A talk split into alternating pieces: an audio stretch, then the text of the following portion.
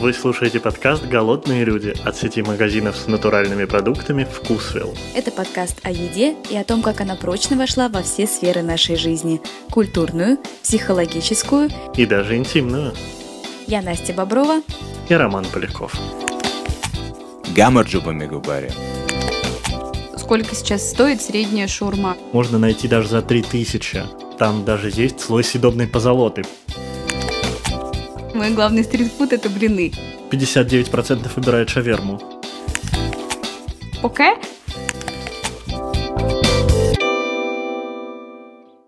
Настя, слушай, я поймал себя на том, что за прошлую неделю я трижды ужинал поке. Я его покупал и в вагончиках, когда гулял по улице, и заказывал домой, и заходил в ресторан специально, чтобы съесть вот тот самый идеальный. Кстати, это он или оно?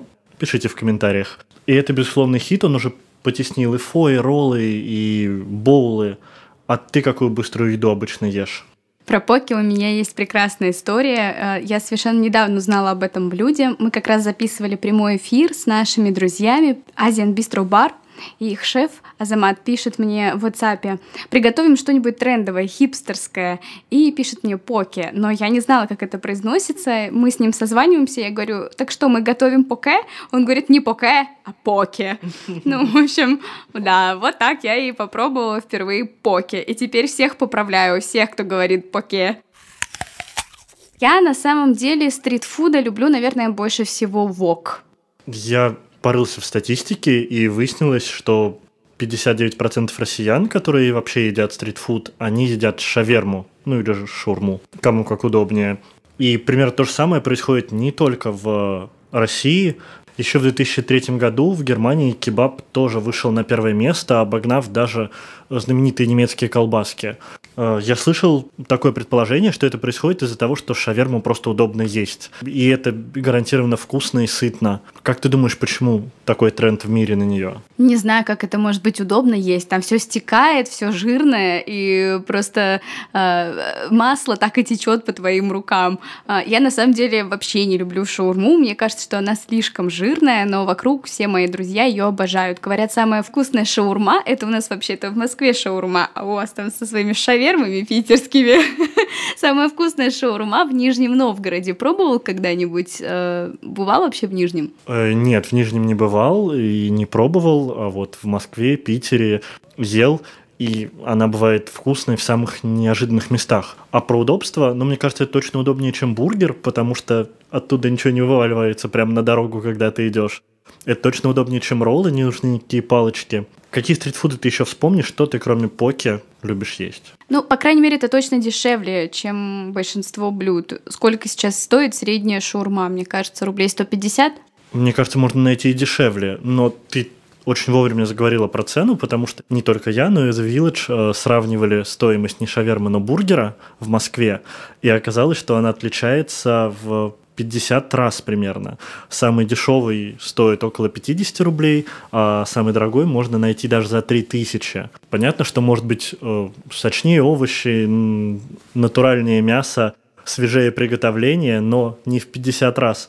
Бургер за 3000, я такой, например, дорогой никогда не ел. Мне кажется, рублей 700 самый дорогой стоил, причем он был веганским. То есть кажется, что там и платить-то не за что. Одни овощи, сыр, ну, было дико вкусно. А у тебя какой самый дорогой стритфуд был в твоей жизни? Мне кажется, самый дорогой стритфуд в моей жизни был в Лондоне, и это был Макдональдс, просто потому что в Лондоне дорого все.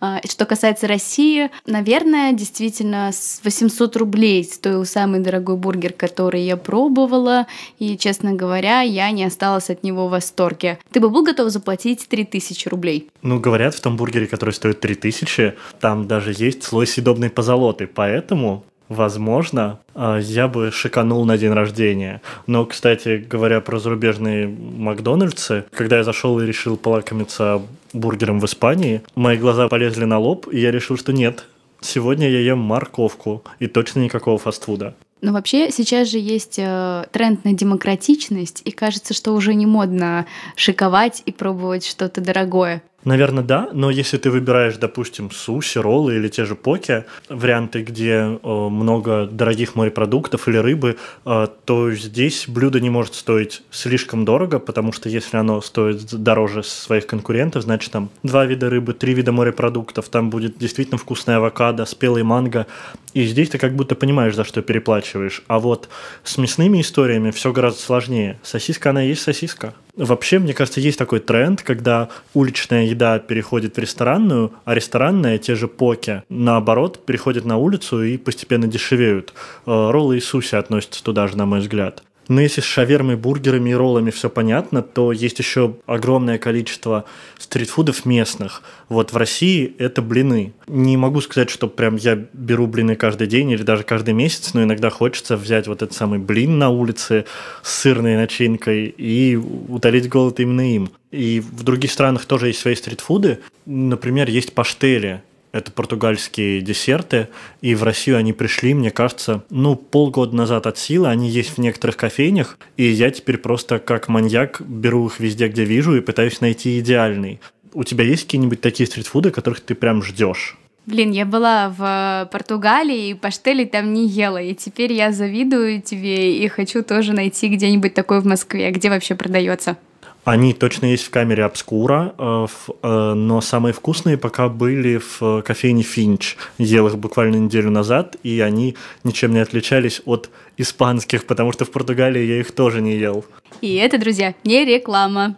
На самом деле блины — это какой-то универсальный фастфуд. А, блины есть в Таиланде, блины есть в Шри-Ланке, блины есть во Франции. Везде я пробовала блины. Мне кажется, что куда бы я ни поехала, мой главный стритфуд — это блины. И все равно самые любимые в России. Во Франции они какие-то очень сладкие для меня.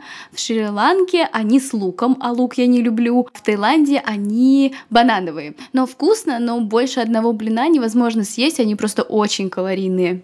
Кстати, про калории и фастфуд. Мне кажется, что да что кажется, это правда, везде есть тренд на ЗОЖ, на то, что все становится здоровее, правильнее с точки зрения калорийности и способов приготовления. Ну, посуди сама, раньше мы ели только сосиски с карамелизированным луком под кетчупом и майонезом, а теперь поки, рыба, которую не обработали, типа не пожарили и не сварили, рис, кусочек свежих овощей, максимально правильная еда. Здесь, кстати, мне кажется, нам может помочь с этими трендами Наташа Петрыкина. Она занимается ЗОЖем во Вкусвилл. Уличная еда становится все более здоровой. Среди новых хитов – поки, суси, фо, матча. А жареная пища с обилием транжиров уходит на второй план – Например, бургеры готовят теперь не на масле, а на гриле. Вместо пышной булочки к ним можно выбрать постную лепешку, злаковый хлеб или вообще капустные листья. Тренд на более здоровое решение наблюдается и в напитках. Помимо сладких газировок, теперь покупатель может взять, например, содержащую пробиотики камбучу или функциональный напиток с минералами. Приятно также видеть во многих кофейнях опцию заказа свежевыжатого морковного сока – и вдвойне приятно получить к нему маленькую баночку сливок для лучшего усвоения жирорастворимых витаминов. В общем, все по науке. Нельзя не заметить также и тренд на десерты с низким содержанием сахара или без добавленного сахара вообще. Различные фреш-кейки, смузи, муссы на основе сухофруктов и свежих фруктов и ягод вытесняют привычные нам тортики. Что касается трендов в стритфуде, которые до нас еще не добрались, мне первым делом вспоминаются салат-бары, которые мы видели в Европе. Опишу поподробнее. В магазине стоят контейнеры с нарезанными овощами, несколько вариантов добавок типа сыра, тофу, орехи, семечки, заправки, специи. В общем, можешь собрать вариант на свой вкус. Быстро и полезно. А еще мне очень понравилась история с новыми технологиями упаковки, позволяющими дольше сохранять свежие овощи и фрукты. Возможно, эти тренды решат проблему стритфуда, о которой я обмолвилась выше, а именно недостаточное количество овощей и фруктов. Что касается выбора самого полезного и безопасного варианта в стритфуде, тут мой ответ – лучшего варианта не существует. По той причине, что самый полезный вариант питания – это питание разнообразное. Главное – ограничить то, что должно быть ограничено – это сахар, соль, насыщенные трансжиры, а также контролировать присутствие всех необходимых пищевых групп. Это и цельные злаки, и источники белка, тут подойдет и растительный, и животный вариант – немного полезных жиров и хорошая порция овощей. Последнее, кажется, единственное, кому в стритфуде не уделяется достаточного внимания и довольно сложно набрать необходимое количество. Поэтому мой совет – никогда не лишним будет дополнить свой ланч, например, пакетиком морковных палочек или нарезкой огурца с сельдереем и йогуртовым соусом, да хотя бы несколькими помидорками черри.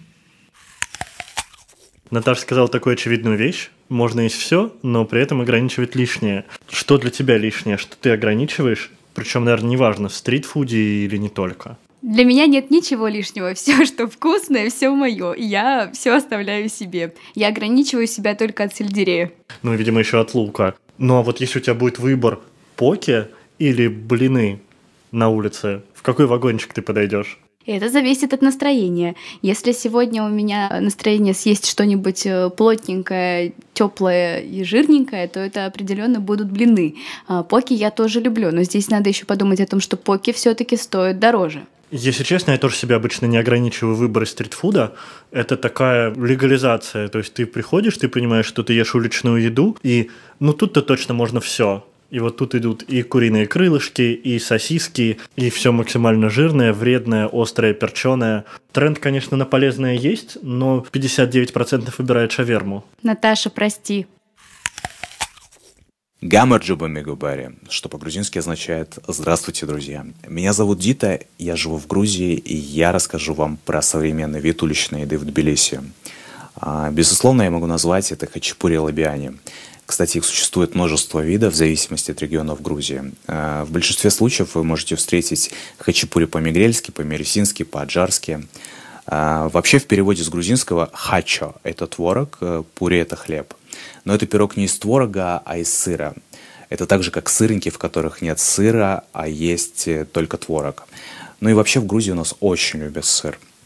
Я люблю хачапури по-мигрельски. А почему? Потому что в нем сыр внутри и сыр снаружи. В америтинском сырная начинка только внутри. Но так как я любитель сыра, я люблю сыр везде. А что касается лабиани, это традиционный пирог с начинкой из вареной фасоли. И вариантом, кстати, этого пирога является рачинский лабиани, в котором помимо фасоли имеется и бекон. На десерт мы любим есть пончики. Они заметно отличаются от классических, так как выглядят по форме как э, беляши. А внутри будет сливочный либо шоколадный крем, и они продаются почти на каждом углу. Я рекомендую попробовать со сливочным кремом. А, с уверенностью могу сказать, что пальцы вы съедите вместе с этими пончиками. А, все то, что я назвал, заметно конкурирует с уличной шавермой либо бургерами, так как все-таки это наша национальная кухня – и я хотел еще рассказать, что я долгое время жил на юге Италии и очень полюбил панцеротти. Это такие пирожки с начинкой из помидоров и моцареллы.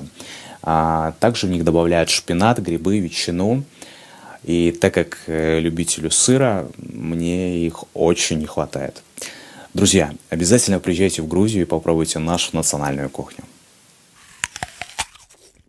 Вообще, мне кажется, любой стритфуд, ну или базовые продукты для того, чтобы приготовить его дома, можно купить в любом супермаркете, даже во вкусвеле. Взял пачку матчи, которую надо залить кипятком, ну или горячим кокосовым молоком. Здесь же можно взять и бургер уже готовый, или котлеты для него. Суси тоже есть в любом магазине. Кстати, это и дешевле, чем брать в ресторане. Ты часто берешь э, стритфуд в магазинах? Я начала брать его в магазинах, когда пришла во Вкусвилл. До этого мне все казалось невкусным и неубедительным.